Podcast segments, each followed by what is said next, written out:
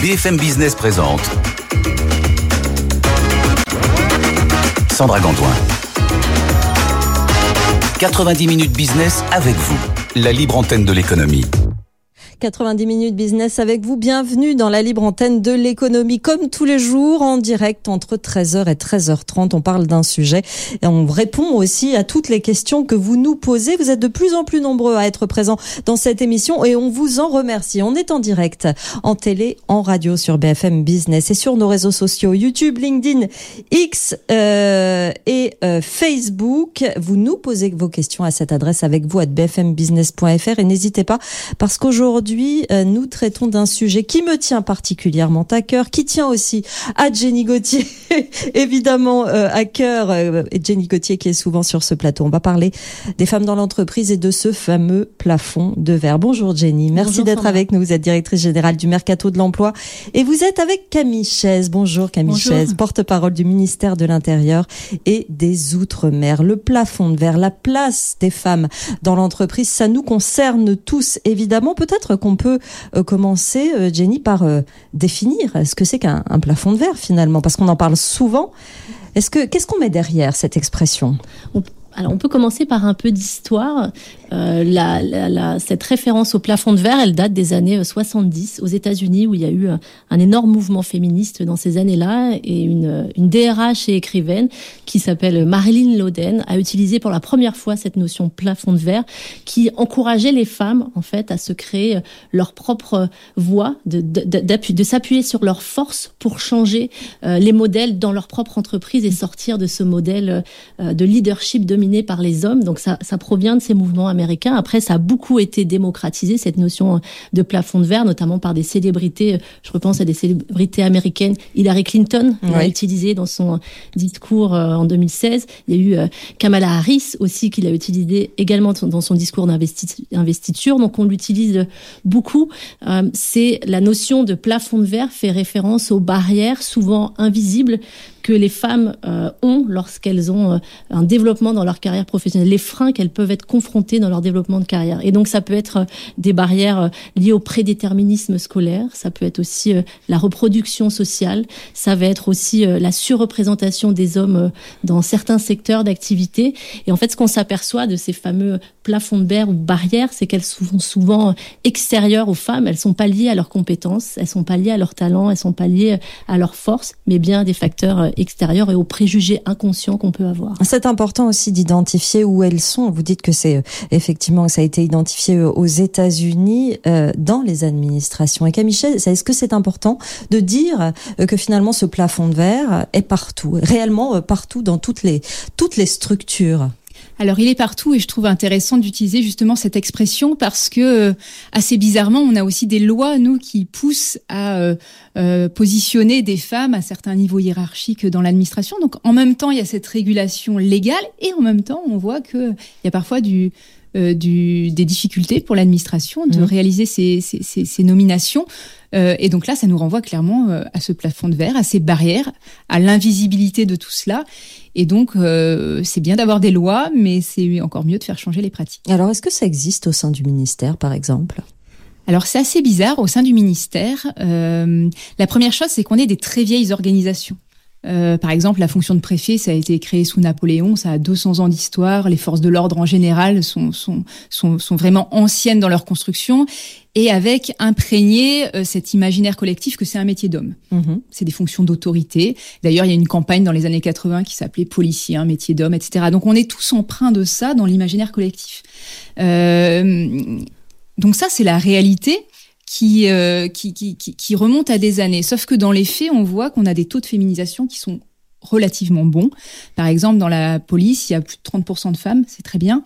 Euh, parmi les préfets et préfètes, il y a aujourd'hui euh, presque 35% de femmes préfètes euh, dans ces missions. Donc on voit qu'il y a des belles réussites. Euh, par contre, il y a clairement des angles morts. Euh, par exemple, chez les sapeurs-pompiers, on a seulement euh, moins de 10% de femmes qui sont officiers sapeurs-pompiers. Donc, on mmh. voit qu'on a quand même des pans où on n'est pas du tout, euh, on n'est pas du tout à l'heure sur ces sujets. Et donc, ça renvoie à tout ce qui est lié aussi à l'image à la communication interne, à l'image externe que l'on véhicule et finalement au, aux valeurs qui doivent évoluer aussi autour de ces métiers. C'est pas seulement un métier d'autorité, c'est aussi euh, des, des métiers où il faut de l'innovation, il faut du management moderne. tout ça pour aussi attirer davantage de femmes vers ces métiers. Quand je vous écoute, on a l'impression que le plafond de verre, c'est autant dans la présence simplement des femmes dans certaines fonctions que euh, dans leur fait, dans le fait d'atteindre un certain niveau. On a finalement deux lectures de, ce plafond de verre. Quand je vous écoute, Camille Chaise, là, on est carrément dans la présence ou l'absence de femmes dans certains métiers finalement. Oui, après, il y a les choses qui évoluent. Par exemple, chez les CRS. Les CRS, les compagnies républicaines de sécurité, pendant très longtemps, il y a eu que des hommes. Euh, il y a un peu plus de 20 ans, il y a eu les premières femmes, elles étaient vraiment très très peu nombreuses. Les premières femmes officiers, euh, puis commissaires sont arrivées encore après. Aujourd'hui, euh, la chef des CRS, c'est une femme. C'est la première de l'histoire des femmes. Et on voit que d'année en année, on grignote des pourcentages. Alors, c'est mmh. pas que des statistiques, c'est aussi euh, un mode de fonctionnement très différent euh, qui se met en place. Et au fur et à mesure que certains euh, connaissent des femmes qui le font, qui aiment ce métier, qui le font aussi à leur manière, avec des nouveaux profils qu'on arrive à, à, montrer et qui s'épanouissent aussi dans ces missions, euh, ça donne envie à d'autres de, de, le rejoindre. Donc c'est vraiment un effet crescendo et c'est ça pour les métiers les plus les, les plus orientés vers l'intervention parmi les forces de l'ordre, par exemple le RAID, le GIGN, pareil, cette euh, cette euh, cette arrivée des femmes euh, finalement n'est importante que depuis quelques années. Jenny, quels sont les, avantages? Parce qu'il faut vraiment dire que une fois que cette situation sera terminée, on sera dans un, un, monde meilleur. On peut le dire. Quels sont les avantages concrètement pour les entreprises de mettre fin, de briser ce plafond de verre, Jenny? Il y en a beaucoup, ben évidemment, à, condition que ça soit vraiment, à mon sens, porté euh, de manière très profonde par les, par les entreprises. Euh, sinon, ça fait un peu un effet, on va dire, euh, bullshit. Mais les, les, entreprises ont vraiment pris conscience de l'intérêt d'avoir une égalité professionnelle au sein des entreprises, notamment pour un aspect de marque employeur qui est très présent aujourd'hui, notamment dans ce, cette période de tension sur le marché du recrutement où mmh. on a des pénuries de talents. Et donc, on doit dynamiser sa marque employeur. Et pour le faire, c'est sûr que d'avoir en interne des politiques d'égalité salariale qui sont euh, vraiment portées, ça va vraiment avoir un effet positif sur l'attractivité et la rétention euh, de collaborateurs. Euh, donc ça, c'est un premier aspect. En entreprise, ce que j'y vois aussi, c'est un meilleur climat social mmh. qui va être beaucoup plus positif quand on va avoir une plus grande mixité et un risque juridique qui va aussi s'atténuer puisqu'on va avoir potentiellement moins de litiges qui vont qui vont avoir lieu euh, grâce à ça. Et, puis, euh, ce qui est surtout important pour une entreprise, c'est sa rentabilité, sa profitabilité. Et il y a des études qui ont démontré que d'avoir euh, plus de femmes au sein des fonctions dirigeantes, ça a apporté plus de profitabilité pour l'entreprise. Que des aspects positifs. On a déjà des réactions. Julien nous remercie de ce thème qu'il trouve intéressant. Sandra nous écrit sur LinkedIn. Est-ce que des femmes n'ont elles n'ont-elles pas aussi changé leur regard sur la capacité à agir sur ce plafond de verre et peut-être sur celui qu'elles ont euh, d'elles-mêmes, sur l'image qu'elles ont d'elles-mêmes? C'est-à-dire, est-ce qu'elles ne sont pas finalement plus actrices au-delà de, de, du fait que on les demande davantage en entreprise et dans les administrations camichaises? Alors, euh, nous, dans l'administration, alors c'est valable pour mon administration, le ministère de l'Intérieur et des Outre-mer, mais aussi pour les autres ministères, euh, on a mis aussi en, en place des, des, formations, des moments de coaching partagés entre femmes. Et ça, c'est des moments où, en fait, il y a beaucoup de, de discussions, de partage d'expériences. Et je pense que là, c'est des, bons moments euh, pour, euh, pour faire tomber ces barrières, où on voit une femme un peu plus avancée que nous dans la carrière mhm. arriver, oser. Aller sur des postes dont on se poserait pour certaines quelques questions sur notre capacité, sur la, la, gestion finalement de ces postes avec énormément de responsabilités. Et je pense que ces formations ont fait beaucoup de, de, de, bien, en tout cas à mon administration, en, en, ouvrant le champ des possibles, en ouvrant les horizons. Euh, et, et, oui, on a un travail sur euh, l'imaginaire collectif euh, général dans la société qui est encore empreinte de, de, de, patriarcat, mais on a aussi un travail important à faire de, de, coaching, de réassurance des femmes qui ont toutes les capacités pour pour le faire, mais il faut, oser y aller et, et, de pouvoir échanger, ça, ça change les choses. On est un petit peu dans les généralités ici, Jenny. On va se demander peut-être comment ça se caractérise concrètement, cette inégalité euh, dans l'évolution professionnelle des femmes? Mmh. Ça va se caractériser pardon, à, plusieurs niveaux. Euh, il y a une étude du CEREC qui a été faite il y a quelques années. Donc le CEREC, c'est le centre d'études et de recherche sur les qualifications. Et ils ont montré qu'il y avait une ségrégation d'abord horizontale des femmes dans l'entreprise, mmh. euh, qui était un frein pour elles en termes de développement. C'est-à-dire qu'il y a plus de femmes aujourd'hui qui ont des postes avec moins de responsabilités et qu'elles avaient aussi moins d'accès à l'emploi durable, au CDI. Après, il y a la ségrégation verticale. Donc là, je rentre dans des termes techniques RH, mais c'est une réalité où il y a moins de femmes qui ont accès à des postes de cadre. Vous avez 21% de femmes versus 28% d'hommes qui sont cadres aujourd'hui. Et les femmes mettent aussi plus de temps à devenir cadre au sein de l'entreprise euh, qu'un homme. Donc c'est une vraie réalisée de, réalité pardon, de manière horizontale et verticale. Et si on prend l'entrepreneuriat, qui est mon sujet euh, particulièrement, euh, dans l'entrepreneuriat, il y a des choses qui, qui changent évidemment. C'est il y a des, des aspects très positifs aujourd'hui, mais il y a encore moins de femmes qui entreprennent. Vous avez seulement 32% de femmes euh, aujourd'hui qui sont des entrepreneurs Et euh, ce qui est le plus flagrant, je crois, c'est dans les euh, demandes de financement de fonds, euh, de levée de fonds qu'on peut voir dans l'écosystème aujourd'hui startup.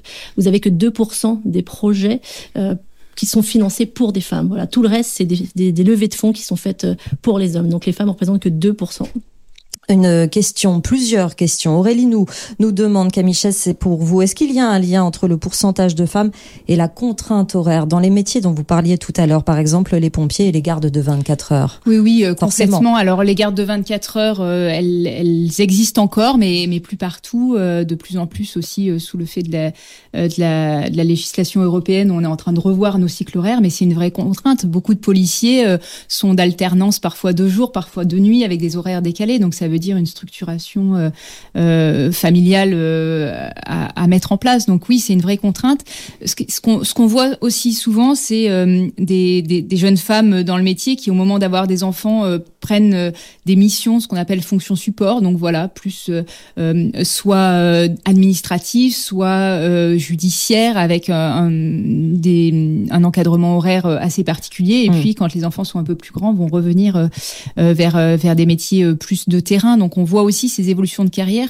L'avantage du fonctionnariat, c'est qu'on peut à différents moments de sa vie aussi euh, euh, demander par le biais des mutations des, aménagements. Mais c'est vrai que c'est un, un vrai frein.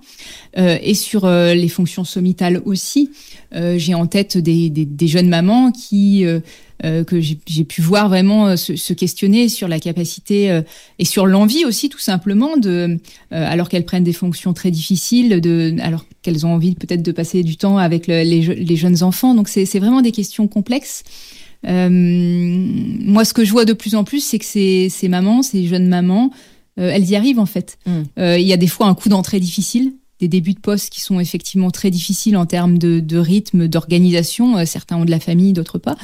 Euh, certaines aussi ont un soutien euh, de l'autre parent ou pas d'ailleurs. et donc le coût d'entrée peut être très élevé, mais tout y arrive au fond, au final. et après, c'est faut qu'elles aient conscience que c'est possible. Et donc plus aussi de jeunes femmes arrivent à ces fonctions sommitales, plus ça leur montre que c'est tout à fait gérable et possible.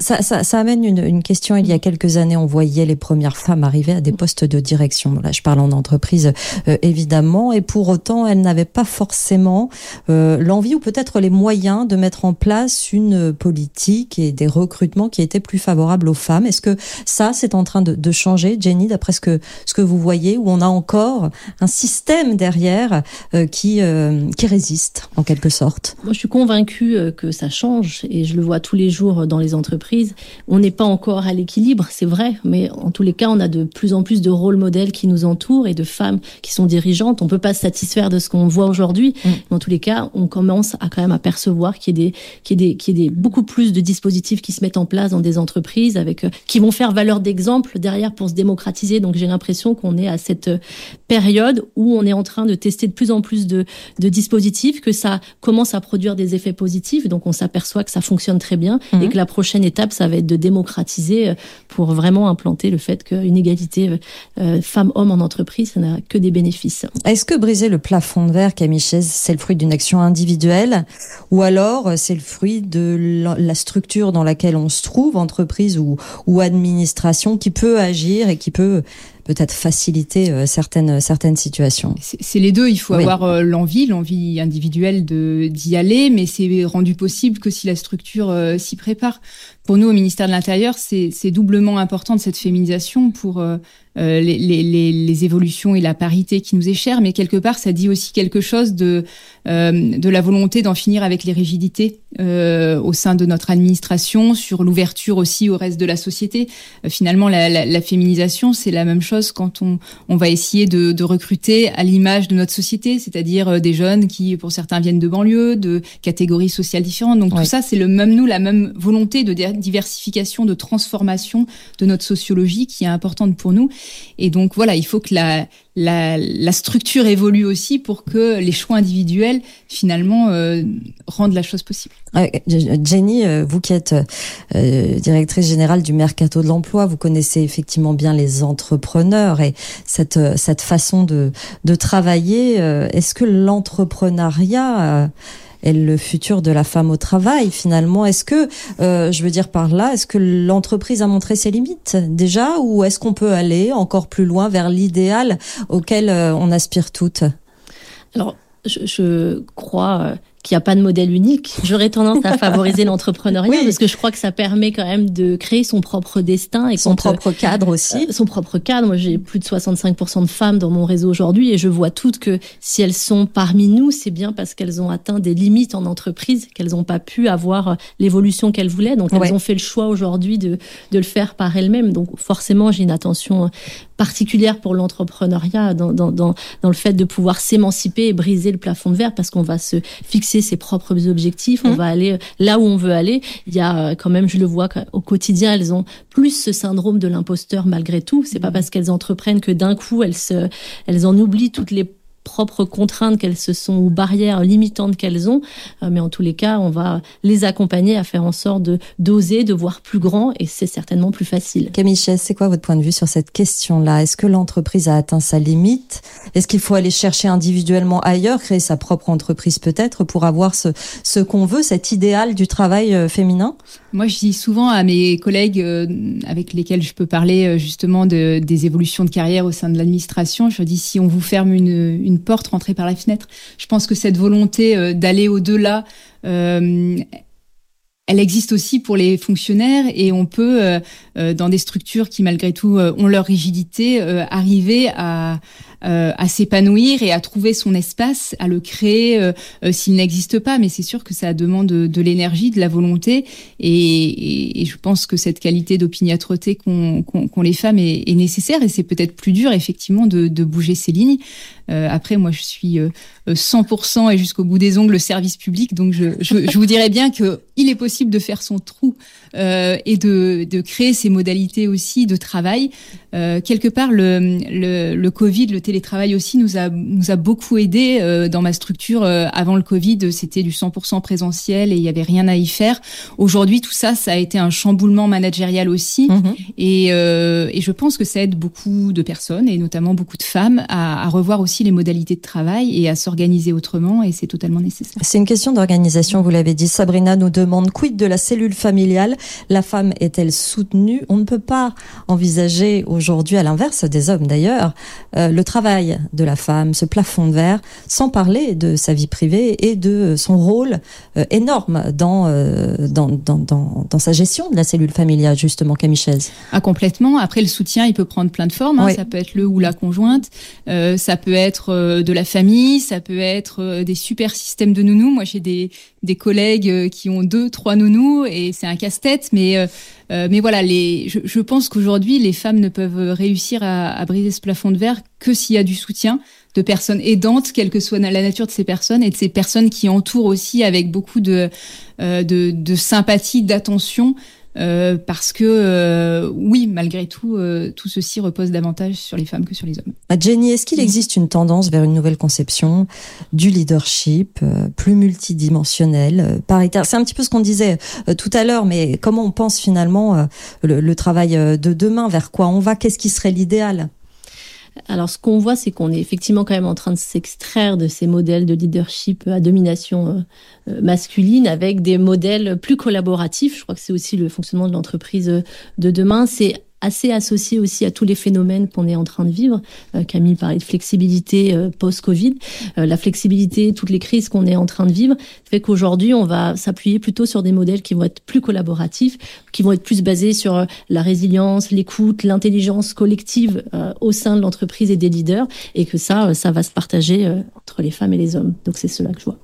Qu'est-ce que vous en pensez, Camille je, je, suis complètement d'accord et c'est pour ça que c'est aussi important. C'est important pour les femmes, euh, c'est important pour la vie de, de chacune, mais c'est aussi important pour euh, transformer les entreprises et les administrations. Et comme je vous le disais, nous, on est une vieille administration, mais je vois depuis quelques années que euh, que, que, tout va très vite. Euh, je vous prends un autre exemple autour du préfet de police. Euh, il y a aujourd'hui trois femmes et c'est elles qui l'aident à faire tourner cette grande machine qui est la préfecture de police et elles y mettent toute leur toute leur ardeur et toutes leurs tâches et quelque part ça transforme cette, cette, cette cette institution séculaire et c'est aussi pour ça que c'est aussi important.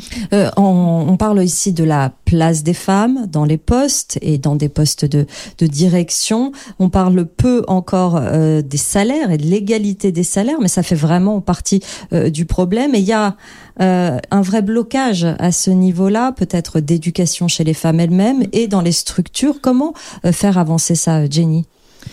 C'est exactement ça. On, on, le voit. Je pense que c'est déjà un problème où il faut revenir à la source, euh, à l'éducation euh, des filles.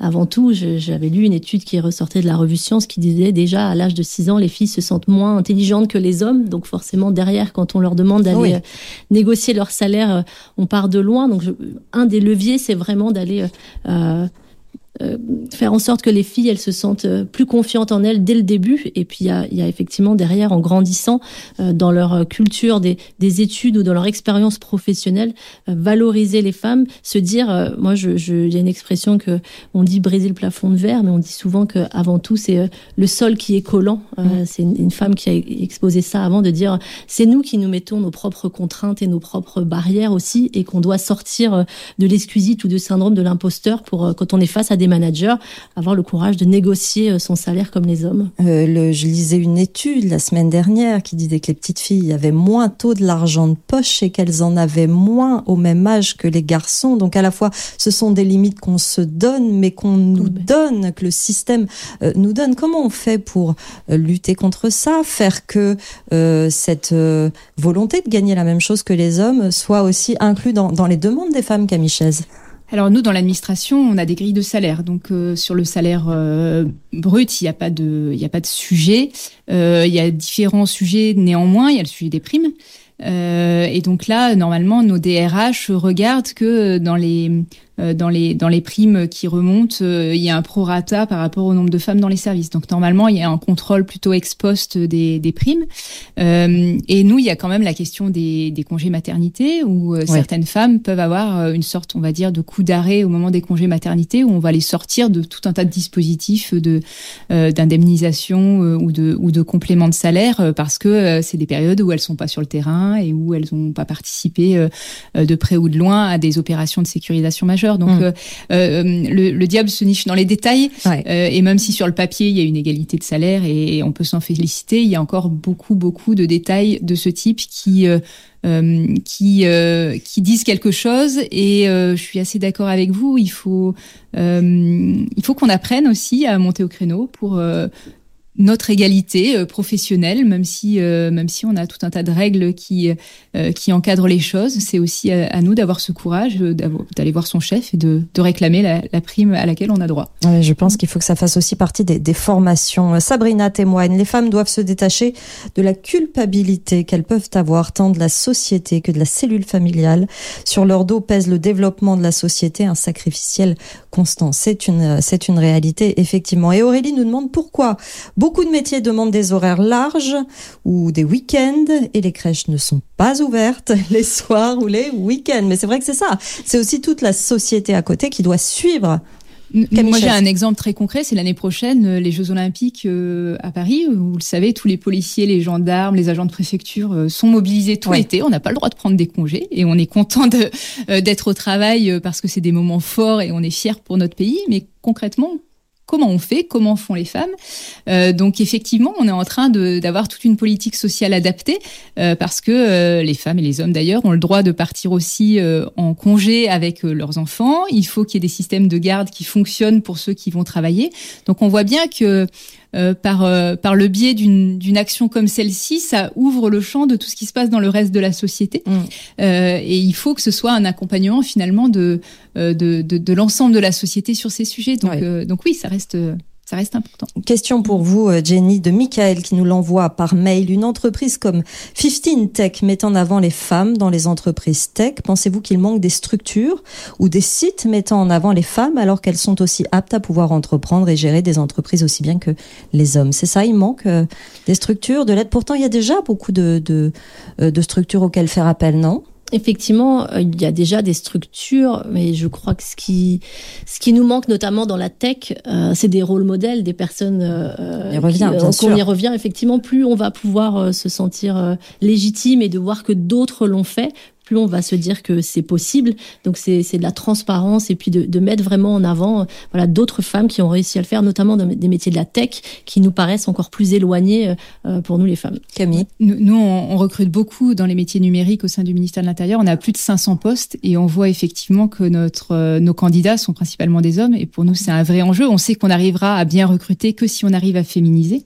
et on a exactement le même sujet sur euh, la sécurité privée à l'approche des Jeux Olympiques de façon analogue. Euh, on, sait qu'on a besoin beaucoup, beaucoup d'agents de sécurité privée et c'est féminisé à moins de 20% actuellement. Et on sait qu'on arrivera à remplir nos objectifs et à avoir suffisamment de personnes formées au moment des JO seulement si on arrive à féminiser. Mmh. Donc euh, c'est vraiment pour nous le numérique et la sécurité privée les deux enjeux majeurs et c'est seulement euh, par effet boule de neige qu'on y arrive avec des rôles modèles et avec euh, suffisamment de femmes qui sont dans ces métiers, qui en disent du bien, qui s'y épanouissent pour faire venir d'autres.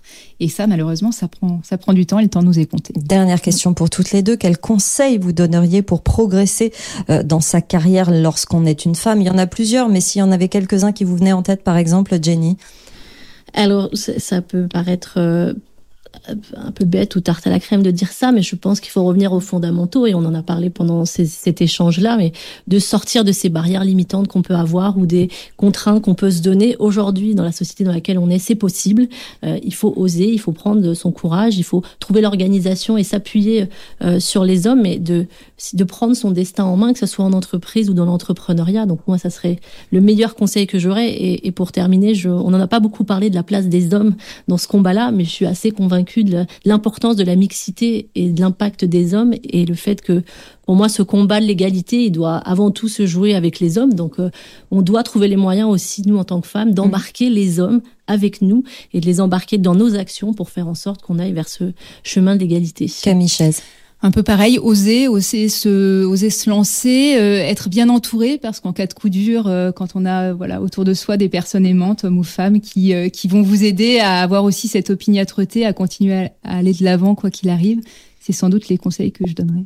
Merci beaucoup. Merci à toutes les deux d'avoir témoigné sur ce sujet. On a eu énormément de réactions. Quand on a autant de réactions comme ça, ça veut vraiment dire que, eh ben, finalement, on a vu juste hein, dans le choix de ce de ce thème les les femmes en entreprise, comment briser le plafond de verre, qui fera probablement l'objet d'une autre émission. Hein, tellement ça vous parle. Effectivement, merci Jenny Gauthier d'être venue nous voir, directrice générale du Mercato de l'emploi. Vos, vos interventions sont toujours extrêmement euh, intéressantes. Merci Camille Chaise, d'être venue nous voir, porte-parole du ministère de l'Intérieur et des Outre-mer, de nous avoir parlé de ce qui se passe dans votre administration. La suite euh, des programmes sur euh, BFM Business, le meilleur des experts entre 13h et 13h30 à suivre avec, euh, avec Nicolas Dose. Et à 14h, n'oubliez pas cette édition spéciale du Monde de Poincaré, présentée exceptionnellement aujourd'hui par Patrick Sauce. Nicolas Poincaré sera en direct d'Israël. Une analyse complète de la situation en ce moment. Elle évolue très très vite. Euh, c'est une édition spéciale euh, à suivre en direct à 14h. Passez une très bonne journée sur BFM Business. 90 minutes business avec vous, la libre antenne de l'économie. Vos questions et les réponses de nos experts en direct sur BFM Business.